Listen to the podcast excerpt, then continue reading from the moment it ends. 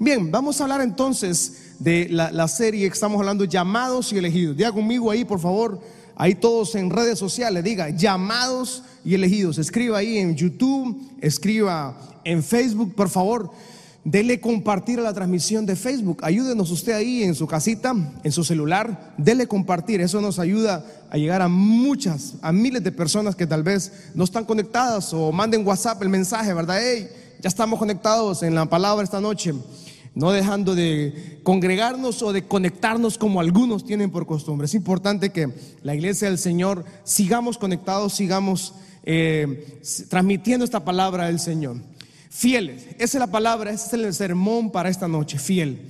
Solo mediante el conocimiento del poder divino de Dios es que llegamos a tener una vida plena. Segunda de Pedro, capítulo 1, versículo 3 y 4. Dice, vamos a leer la nueva versión internacional y vamos a leer hasta el versículo 5, ¿verdad? Vamos a ver, dice la palabra del Señor, vamos leyendo en su Biblia, abra su Biblia, por favor, iglesia, abra su Biblia ahí en la sala en la cocina, en el Porsche, en el garaje, donde quiera que usted esté escuchando esta palabra. Abra su Biblia, vamos a leer la palabra del Señor.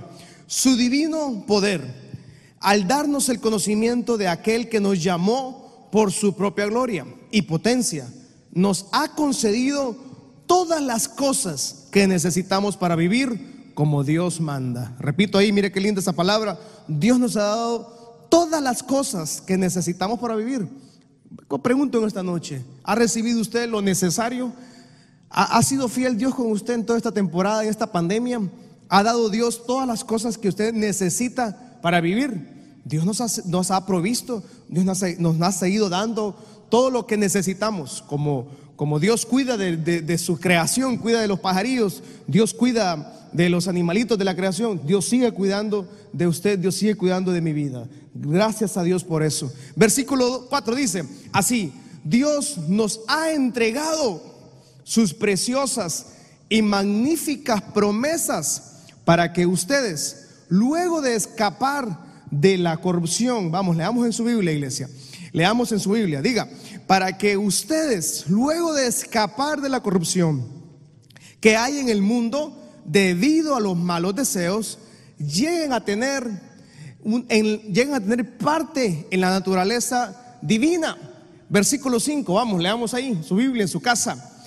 Precisamente por eso, esfuércense, dice, por añadir a su fe virtud, a su virtud entendimiento, el versículo 5. Por eso, pero en la Reina Valera, no sé si logramos poner el versículo 5, la Reina Valera, logramos verlo ahí. En la Reina Valera hay una palabra que, vamos a enfocarnos esta noche. Versículo 5. En la, versículo, en la Reina Valera, versículo 5. Ahí, gracias, gracias, Thor. Dice, ustedes también poniendo toda diligencia, dice, mire qué belleza este versículo. Por eso mismo, añadid a vuestra fe virtud, a la virtud conocimiento. Ustedes dicen, por eso dice la palabra del Señor, dice ahí, poniendo toda diligencia. O sea, nosotros en este, en este caso, en la palabra del Señor nos enseña que necesitamos ser diligentes, necesitamos ser constantes. Quiero que usted se grabe esa palabra esta noche, porque ahí vamos a, en eso vamos a tirarnos al, mar, ¿verdad? Cuando estemos ya en, el, en lo grueso del mensaje, esa palabra diligente es la que nos va a dar la apertura para el mensaje en esta noche. Pero bien, en la vida con propósito entonces, cuando estamos viviendo en el Señor, cuando vivimos en la vida con el Señor, no nos quita las temporadas difíciles. Cuando vivimos de parte del propósito de Dios, no nos quita las temporadas complicadas. De alguna forma, todos los que estamos ahora mismo conectados o que están escuchando este mensaje, hemos pasado temporadas difíciles. Todos, en algún momento de nuestra vida, nos ha tocado cruzar valles de mucha soledad, eh, valles de mucha necesidad económica, eh, tal vez nos ha cruzado cruzar momentos de ansiedad o de malas noticias, por ejemplo, ¿verdad? Eh, noticias médicas, noticias de salud, noticias de académicas o, momentos complicados en el trabajo, en la familia, todos. Pero la vida, la vida en el Señor no nos elimina las temporadas difíciles. Pero escuche esto, repito, la vida en el Señor, la vida del Hijo de Dios no, no elimina las temporadas difíciles. Sin embargo, sí ilumina la travesía Dios nos entrega luz en medio del camino. Cuando vamos caminando en las temporadas complicadas que nadie quiere vivir, ¿verdad? Pero de alguna forma nos toca obligatoriamente cruzar y cuando las cruzamos, Dios es la luz que nos alumbra el camino. Y en segunda de Pedro es una invitación. Segunda de Pedro 1, 3 al 5, es una invitación. Dios le da una invitación a la humanidad y es una opción. Usted y yo decidimos acercarnos al Señor. Número dos, también usted y yo decidimos vivir bajo la gracia, bajo el favor y bajo su misericordia. Son tres cosas que usted decide. Dios automáticamente nos las entrega. O sea, cuando yo vengo al Señor, cuando yo entrego mi vida al Señor, yo entro en un pacto con el Señor. Pero número dos, también Dios me entrega el, el favor, me entrega gracia y me entrega misericordia. ¿Cuántos ahora mismo pueden decir ahí en redes sociales, yo, yo he recibido la gracia de Dios, yo he recibido favor, yo he recibido misericordia? ¿Y cómo, cómo, cómo la vida del cristiano? ¿Cómo podemos ser evangélicos, cristianos? ¿Cómo podemos ser gente fiel en, temporadas donde ya la gente a lo bueno le dijo malo y a lo malo le dijo bueno? ahora toca vivir una vida contracorriente. Ahora la vida del Hijo de Dios, desde tiempos antiguos, desde que vemos la iglesia primitiva en el Nuevo Testamento, eh, el Hijo de Dios siempre fue perseguido, el Hijo de Dios siempre fue vituperado, el Hijo de Dios siempre va a ser ofendido, humillado, porque usted y yo vivimos de acuerdo a lo que la palabra del Señor nos dice. Usted y yo vivimos de acuerdo a lo que la, la Biblia nos entrega. Por eso es que siempre el mundo va a estar en contra de usted y de su servidor. Porque vivimos de acuerdo a lo que la santa palabra del Señor nos entrega. Cuando vivimos una vida así entonces, eh, solo es posible vivir una vida en santidad, una vida yendo contra la multitud mediante el poder divino de Dios. Pero es una invitación. Dios sigue invitando a la humanidad entera a vivir bajo su gracia, a vivir bajo su favor y a vivir bajo su misericordia. Alguien dice amén en esta noche. Cuando yo entonces, cuando mis fuerzas son débiles, cuando mi fuerza humana, cuando ya usted y yo no podemos avanzar, entonces nosotros podemos experimentar la gracia, el favor, misericordia mediante el poder de Dios. ¿Cuántos han recibido ese poder de Dios? Vamos, levante su mano en su casa y diga, yo he recibido ese poder del Señor, yo tengo el poder de Dios en mi vida. Y eso nos lleva entonces a tener un conocimiento necesario para vivir una vida plena. El conocimiento nos da una vida plena. El conocimiento nos da seguridad, conocer a Dios, experimentar su poder ¿Cómo conocemos a Dios? Lo conocemos en las temporadas difíciles, lo conocemos en la pandemia, lo conocemos en un hospital, lo conocemos en, eh, los lugares académicos, lo conocemos en la universidad, lo conocemos en la escuela, lo conocemos en el rapidito, ¿verdad? Ahora que ya los rapiditos volvieron a abrir, ¿verdad? Eh, usted ahí conoce a Dios, hermano. Cuando van esos rapiditos volando, usted dice, bueno, aquí ya mejor oro porque puede hacer que pase la presencia del Señor. Usted conoce al Señor en el banco, conoce al Señor en el barrio, en la colonia. Conocemos a Dios y llegamos entre más, entre más nos acercamos, logramos conocer más el carácter de Dios. Una persona que conoce al Señor, entonces le sucede lo que, lo que dice segunda de Pedro 1, versículo 3. Llegamos a tener sus promesas, promesas, grandes promesas para nosotros. Versículo 3, capítulo 1, versículo 3 dice, nos llamó para vivir, para tener todas las cosas. Y en el versículo 4, perdón, dice, tenemos todas las promesas de Él. Preciosas promesas, magníficas promesas. Oiga bien, ¿cómo entonces logramos a tener eso? Es porque Dios nos da una invitación, nos llegamos a conocerlo a Él, llegamos a aceptarle a Él, no solo le aceptamos a Él, sino que también llegamos a experimentar las grandes promesas del Señor, las magníficas promesas del Señor. Esas promesas del Señor solo las llega a experimentar el que conoce al Señor.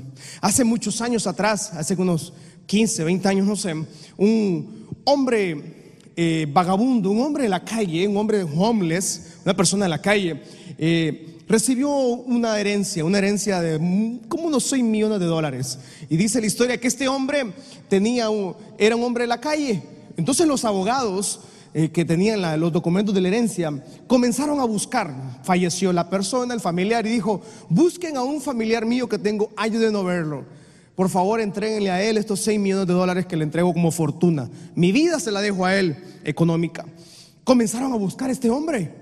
Lo buscaron por todas las ciudades, en un país sudamericano lo buscaron y lograron encontrar un vagabundo en la calle, un hombre sin, casa, un hombre drogadicto, un hombre alcohólico en la calle.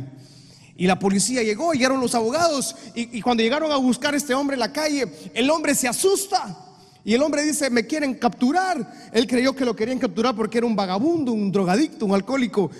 Y, llegó los abogados, obviamente no ejercen fuerza sobre él porque no quieren capturarlo. Y cuando el hombre ve que vienen sobre él, el hombre agarró sus cositas, sus bolsitas y salió corriendo. Salió huyendo del centro de la ciudad. Resulta que eh, nadie lo encontró. El hombre era millonario, el hombre era un multimillonario prácticamente. Y resulta que nunca nadie más supo de él. Entonces los diarios de la ciudad comenzaron a escribir los titulares que decían, un nuevo millonario que no sabe sobre su fortuna. Los diarios de la ciudad, los titulares a los días siguientes decían, se busca un nuevo millonario que no sabe de su fortuna. Este hombre huyó creyendo que lo iba a capturar. Era un millonario, pero que no sabía que tenía una fortuna. Así hay muchos hijos del Señor. Que Dios tiene muchos propósitos para usted.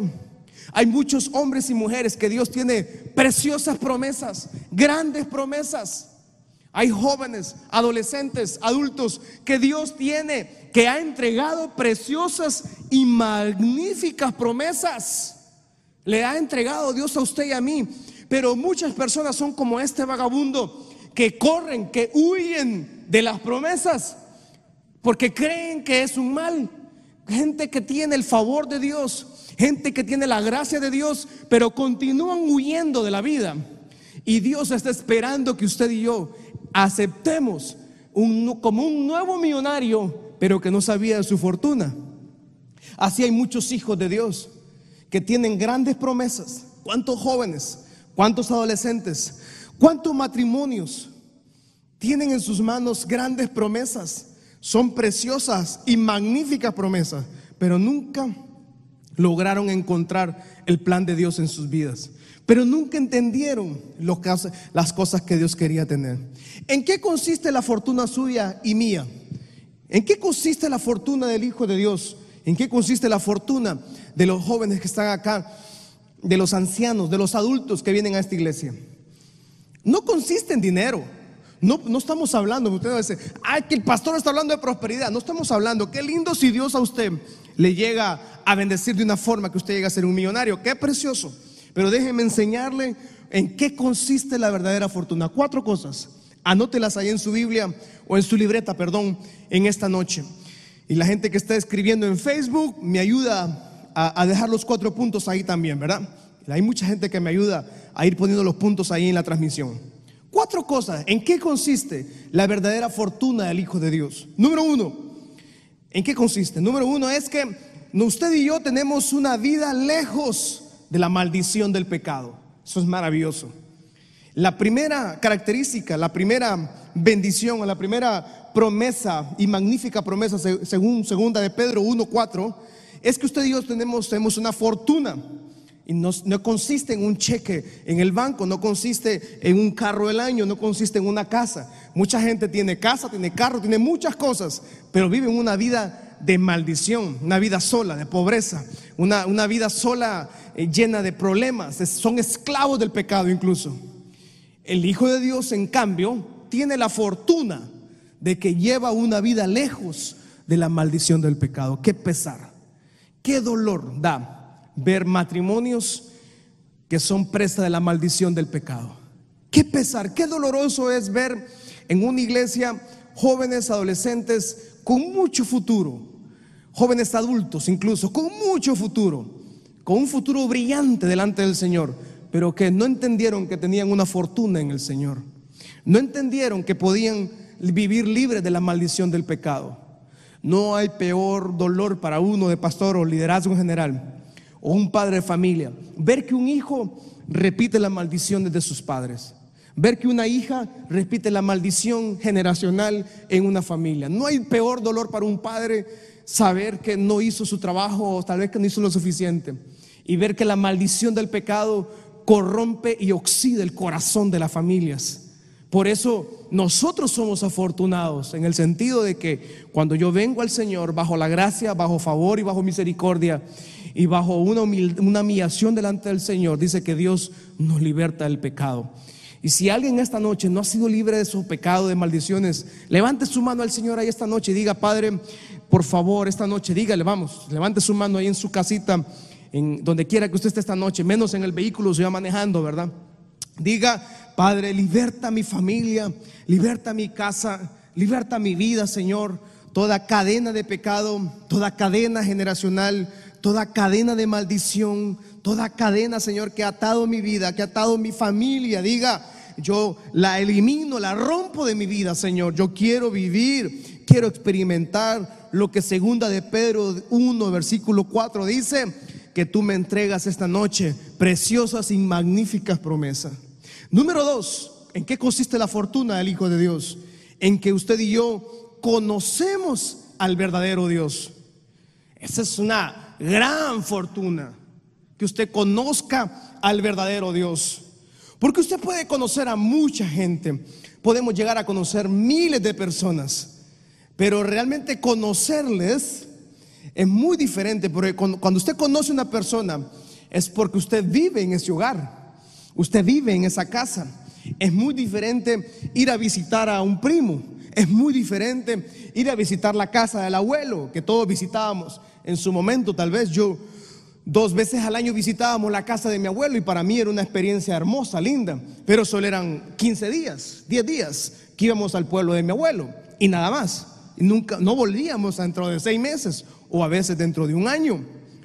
No podemos decir que conocíamos a toda la familia, porque nunca convivíamos con ellos. Cuando usted conoce a alguien es porque usted tiene convivencia con esa persona.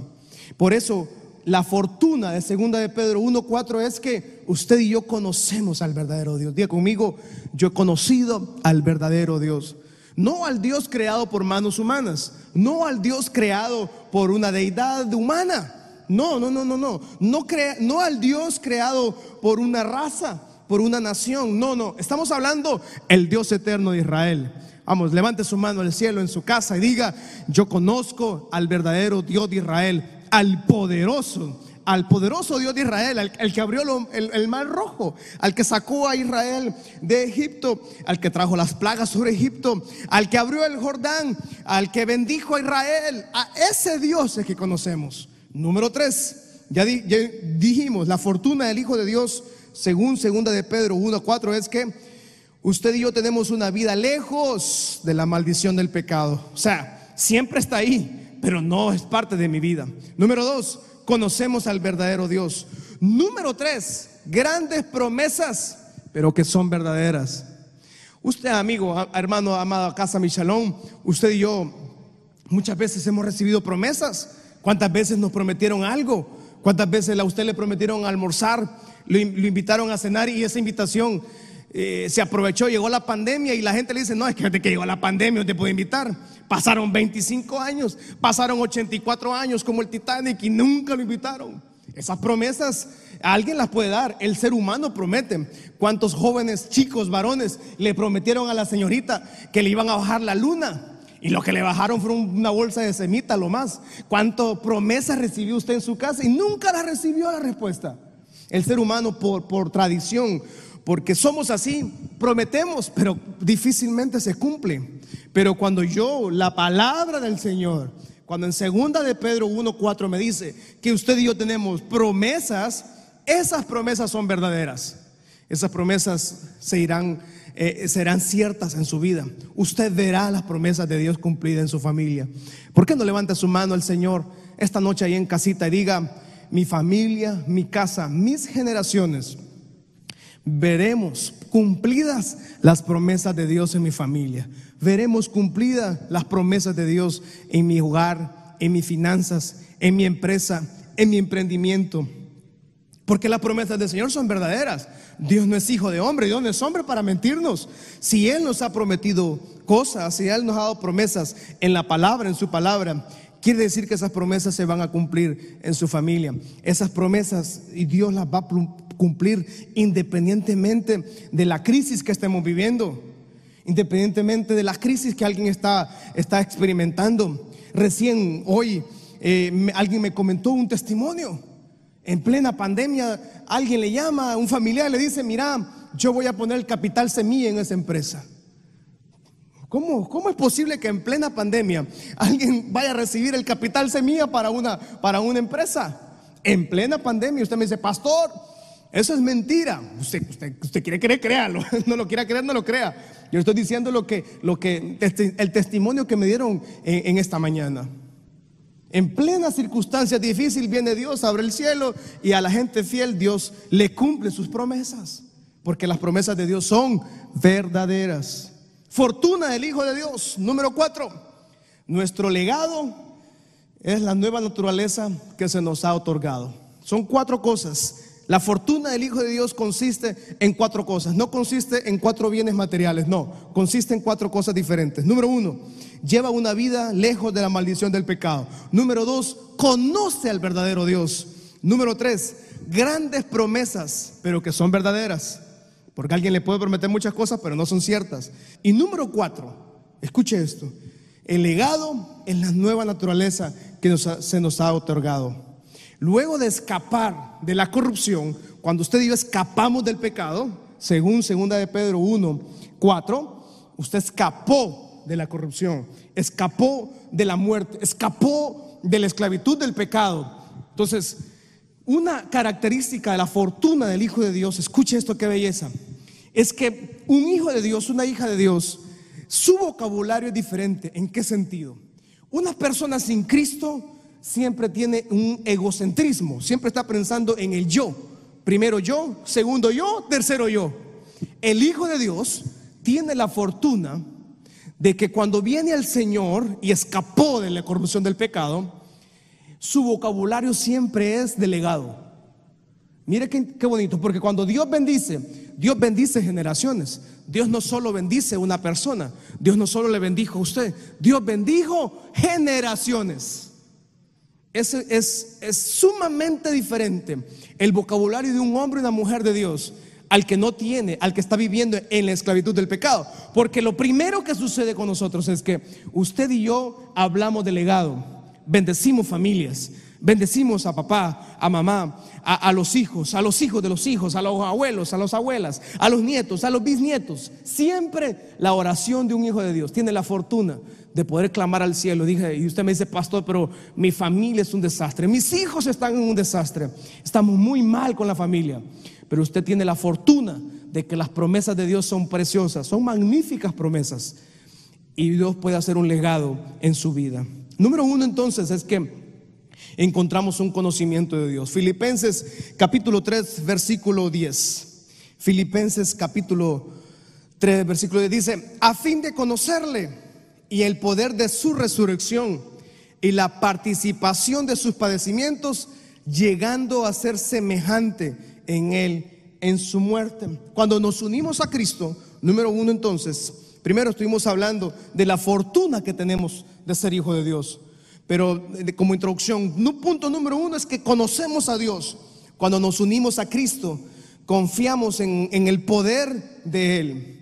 Cuando yo me uno a Cristo, cuando yo vengo al Señor entonces, yo me uno no a una religión, yo me uno a un poder que levantó a Cristo de la tumba.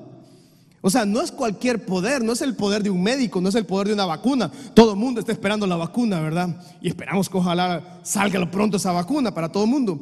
Pero eh, no es en eso que confiamos. Confiamos en el poder de la resurrección, en el poder que levantó a Cristo de la tumba, en el poder que lo levantó, lo sacó y lo llevó a sentarse a la diestra de su Padre. Cuando yo me uno a Cristo entonces, yo me uno a ese mismo poder que me ayuda a vivir en una manera de renovación continua, regenera nuestra vida. Y también no solo eso, cuando yo me uno a Cristo, en la crucifixión quedó clavada la maldición del pecado. Romanos capítulo 6, versículo 4 y 6. Vamos a leer ahí. Romanos capítulo 6, versículos 4 al 6. Dice la palabra del Señor, porque somos sepultados juntamente con Él para muerte por el bautismo, a fin de que como Cristo resucitó a los muertos por gloria del Padre, así también nosotros andemos en una vida nueva. Porque si fuimos plantados juntamente con Él en la semejanza de su muerte, así también lo seremos en la, en la resurrección. Versículo 6. Mire qué belleza de versículo este.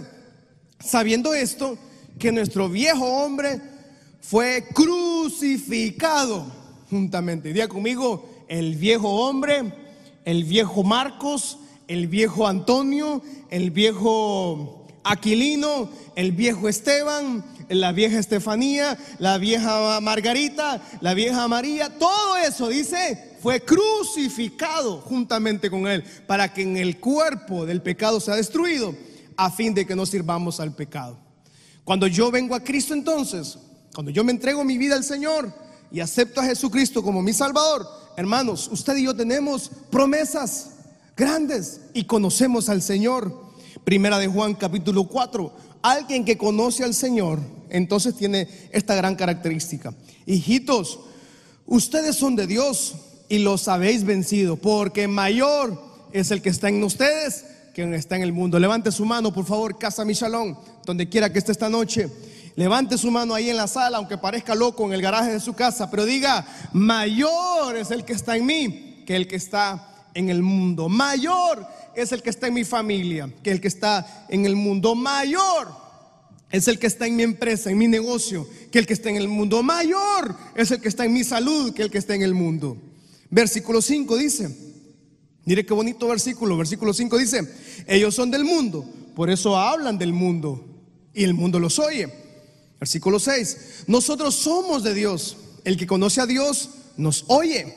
El que no es de Dios no nos oye. En esto conocemos el espíritu de verdad y el espíritu de error. Amados, amémonos unos a otros porque el amor es de Dios. Todo aquel que ama es nacido de Dios. Dice, y el que no ama no ha conocido a Dios, porque Dios es amor. Cuando yo conozco al Señor, crucifico, crucifiqué el viejo hombre. Y número dos, recibimos el amor del Padre. Y tenemos una generación que no tiene amor, no quiere el amor de Dios. No lo está buscando, no lo necesita, que según ellos no lo necesita. Y entonces buscan amor en lo pasajero, buscan contentamiento en redes sociales buscan contentamiento en amistades. Y todo eso, todo, todo lo creado por la mano humana es abstracto, no tiene sustancia, es momentáneo.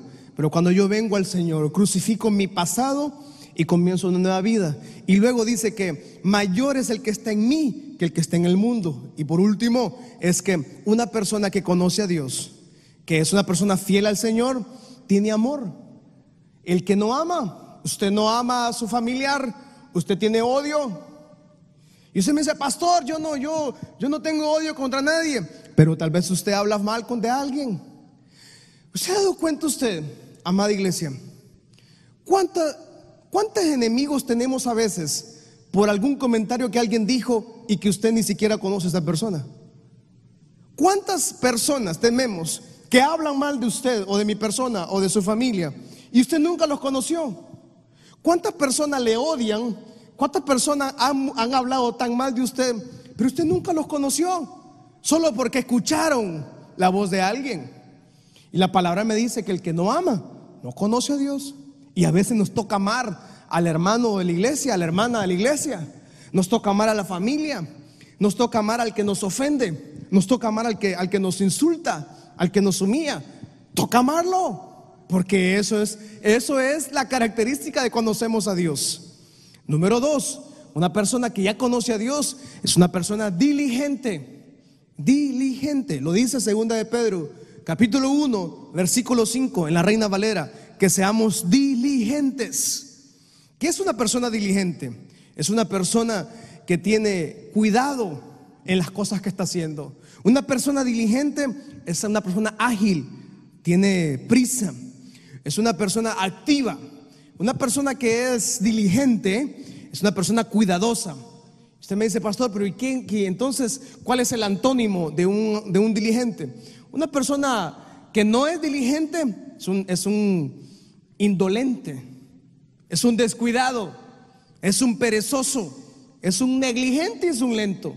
Eso es una persona antagónica a lo que es alguien diligente. Y la Biblia tiene mucho que decir de la persona diligente. Busquemos, por favor, segunda de Pedro 1, versículo, versículo 5, por favor. Solo quiero recordar la palabra diligente. Esfuércese. En la Reina Valera dice, sean ustedes diligentes. O sea, poniendo toda diligencia, quiere decir poniendo cuidado en todo lo que están haciendo. ¿Para qué? Para buscar el propósito suyo y mío en mi vida. Proverbios 21.5. Vamos a leer rápido lo que es una persona diligente para ir aterrizando esta noche. Proverbios 21.5. Belleza de versículos para toda la iglesia esta noche. Vamos a leer ahí. Los pensamientos del, del diligente ciertamente tienden a la abundancia, mas todo el que se apresura alocadamente, de cierto va a la pobreza. Una persona que no tiene diligencia va camino a tomar decisiones alocadas y va correcto a la, directo a la pobreza. Pero el diligente dice que siempre llevará a la abundancia. Proverbios 22, 29. O sea, linda promesa también. Proverbios 22, 29. ¿Has visto hombre solícito, diligente en su trabajo? Delante de reyes estará y no estará delante de los de baja condición. Proverbios 13, 14. Proverbios 13, 14. El alma del perezoso desea, pero nada alcanza. Mas el alma de los diligentes será prosperada. Familia Casa Michalón reciba esa bendición, esa promesa suya. Una persona diligente, activa, cuidadosa, rápida, eh, tiene prontitud, tiene, tiene agilidad, tiene prisa por lo que está haciendo. Es una persona que tiene siempre bendición y que está, será prosperada. El alma el diligente prosperará. Vamos, diga ahí en Facebook, en YouTube, en Facebook, donde quiera que usted me esté escuchando, diga, el alma del diligente será prosperada. Mi alma será prosperada. Diga, mi casa será prosperada. Mi hogar será prosperado. No estoy hablando de economía solamente. Estoy hablando de la paz, de la tranquilidad de un matrimonio, de ser libre de toda maldición de pecado. ¿Quién era un diligente? Génesis capítulo 39. Génesis capítulo 39. Por eso segunda de Pedro 1.5 dice, necesitamos ser diligentes en buscar estas promesas del Señor. Necesitamos buscar esas promesas grandes y magníficas promesas. ¿Cómo? Siendo diligente. Versículo 4 de Génesis 39 dice, así halló José gracia en los ojos y le servía. Y él le hizo mayordomo de su casa y entregó en su poder todo lo que tenía. Versículo 5 dice, y aconteció que desde cuando le dio el encargo de su casa y todo lo que tenía, Jehová bendijo la casa del egipcio a causa de José. Y la bendición de Jehová estaba sobre todo lo que tenían, así en casa como en el campo. Una persona diligente tiene la bendición de Dios en casa y en el campo. En casa, en la oficina. En casa, en la maquila. En casa, en el taxi, en casa, en el rapidito, en casa y en la iglesia, en casa, en el mercado, en casa, en el supermercado, donde quiera que esté un hijo de Dios, tiene diligente, obviamente, tiene la bendición de Jehová. Casa Michalón recibe esa bendición de Dios sobre su vida, recibe esa bendición sobre su casa, reciba esa bendición sobre sus generaciones. Pero eso lo tiene una persona diligente. Una persona puede ser hija de Dios y no ser diligente, sí. Una persona puede tener salvación y no ser diligente también. ¿Por qué?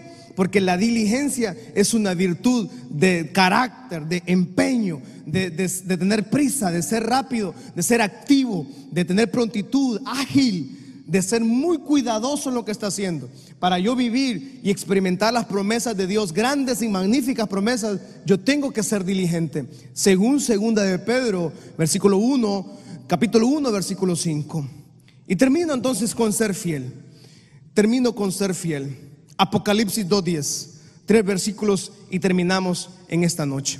Apocalipsis capítulo 2, versículo 2 dice, no temas en nada lo que vas a padecer. He aquí, el diablo echará a alguno de ustedes en la cárcel para que sean probados y tendréis tribulación por diez días. Sé fiel hasta la muerte y yo te daré la corona de vida. Sé fiel, Casa Michalón, seamos fiel hasta el último día de nuestras vidas. sigamos siendo fiel, sigamos prevaleciendo. Hemos sido llamados, hemos sido escogidos, pero necesitamos ser fiel. De nada sirve ser llamado, de nada sirve ser escogido si no hay fidelidad en nosotros. Necesitamos ser fiel en lo que Dios nos ha puesto. Sé fiel hasta la muerte y yo te daré la corona de vida. Vamos a ir adorando al Señor para ir aterrizando en esta noche. Dos últimos versículos, Eclesiastés 9, 10 dice lo siguiente. Eclesiastés capítulo 9, versículo dice, todo lo que te viniera a la mano para hacer, hazlo según tus fuerzas. Porque en el Seol, a donde vas, no hay obra, ni trabajo, ni ciencia, ni sabiduría. Dijo un entrenador muy famoso eh, en el mundo del fútbol, me gustó una serie que hace poco vi, y él entregó cinco lecciones y, la última lección de su vida que entregó él, dijo él, en la vida el tren solo pasa una vez, dijo él. Eh, en esa lección, en esa serie que él está enseñando, dice, los principios que, que, que, guarda, él en su vida, dice, en la vida el tren solo pasa una vez, no pasa dos veces, muchas veces, dice él. O sea, en otras palabras, que hay oportunidades en la vida que solo una vez. Amada iglesia, a todos alguna vez el tren ha llegado. Y mucha gente, no, yo me quedo, yo me, estaciono, yo quiero seguir igual que la mi familia. Es que es muy fácil repetir las maldiciones generacionales, pero es muy complicado ir en contra de toda maldición. Y el tren a veces solo pasa una vez. Y puede hacer que en esta pandemia, en estas circunstancias difíciles, Dios traiga esa oportunidad para su vida. Dios abra el cielo a favor de su casa. Dios abre el cielo a favor de sus generaciones. Pero eso sucede con la gente que es fiel al Señor. Mateo 24, 46. Termino ahí con Mateo 24. Capítulo 46. Bienaventurado aquel siervo al cual, cuando su Señor venga, le halle haciendo así. Que el día que nos toque partir, o el día que Dios venga, que Cristo venga por su iglesia, nos halle haciendo lo que Él nos puso a hacer, lo que Él nos llamó a hacer. Sé fiel hasta la muerte y nos dará la corona de la vida, dice el Señor. Todo lo que venga a tu mano, según tus fuerzas, hazlo. Y Dios, las promesas que son, sus promesas son magníficas, son preciosas. Esas promesas están ahí, pendientes. Pero solo los fieles, solo los diligentes son los que llegan a vivir experimentar el milagro de las promesas grandes y preciosas que Dios tiene para con nosotros.